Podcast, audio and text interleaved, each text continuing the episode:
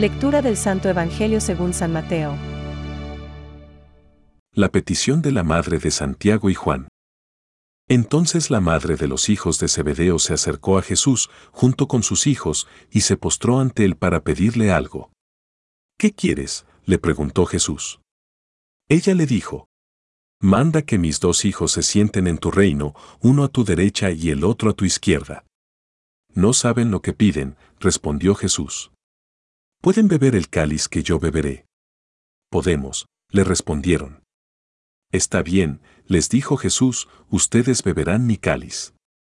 En cuanto a sentarse a mi derecha o a mi izquierda, no me toca a mí concederlo, sino que esos puestos son para quienes se los ha destinado mi Padre. Al oír esto, los otros diez se indignaron contra los dos hermanos.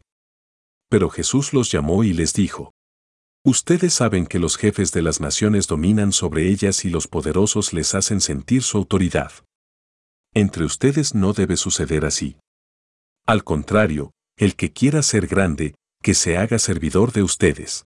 Y el que quiera ser el primero que se haga su esclavo. Como el Hijo del Hombre, que no vino para ser servido, sino para servir y dar su vida en rescate por una multitud. Es palabra de Dios. Te alabamos, Señor. Reflexión. Podéis beber la copa que yo voy a beber. Hoy, el episodio que nos narra este fragmento del Evangelio nos pone frente a una situación que ocurre con mucha frecuencia en las distintas comunidades cristianas. En efecto, Juan y Santiago han sido muy generosos al abandonar su casa y sus redes para seguir a Jesús. Han escuchado que el Señor anuncia un reino y que ofrece la vida eterna, pero no logran entender todavía la nueva dimensión que presenta el Señor y, por ello, su madre va a pedir algo bueno, pero que se queda en las simples aspiraciones humanas. Manda que estos dos hijos míos se sienten, uno a tu derecha y otro a tu izquierda, en tu reino. Mateo 20:21. De igual manera, nosotros escuchamos y seguimos al Señor, como lo hicieron los primeros discípulos de Jesús, pero no siempre logramos entender a cabalidad su mensaje y nos dejamos llevar por intereses personales o ambiciones dentro de la iglesia.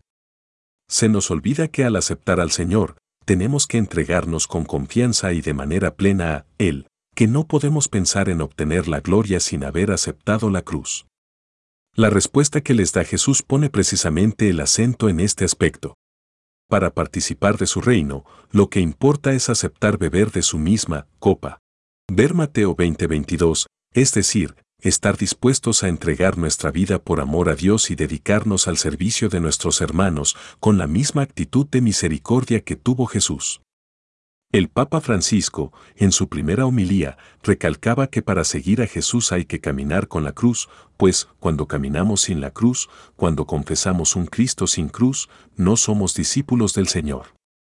Seguir a Jesús exige, por consiguiente, gran humildad de nuestra parte. A partir del bautismo hemos sido llamados a ser testigos suyos para transformar el mundo. Pero esta transformación solo la lograremos si somos capaces de ser servidores de los demás, con un espíritu de gran generosidad y entrega, pero siempre llenos de gozo por estar siguiendo y haciendo presente al Señor. Pensamientos para el Evangelio de hoy. Es como si Jesús les dijera, vosotros me habláis de honores y de coronas, pero yo os hablo de luchas y fatigas. Este no es tiempo de premios. San Juan Crisóstomo. La tentación del cristianismo sin la cruz, una iglesia a medio camino, que no quiere llegar a donde el Padre quiere. Es la tentación del triunfalismo.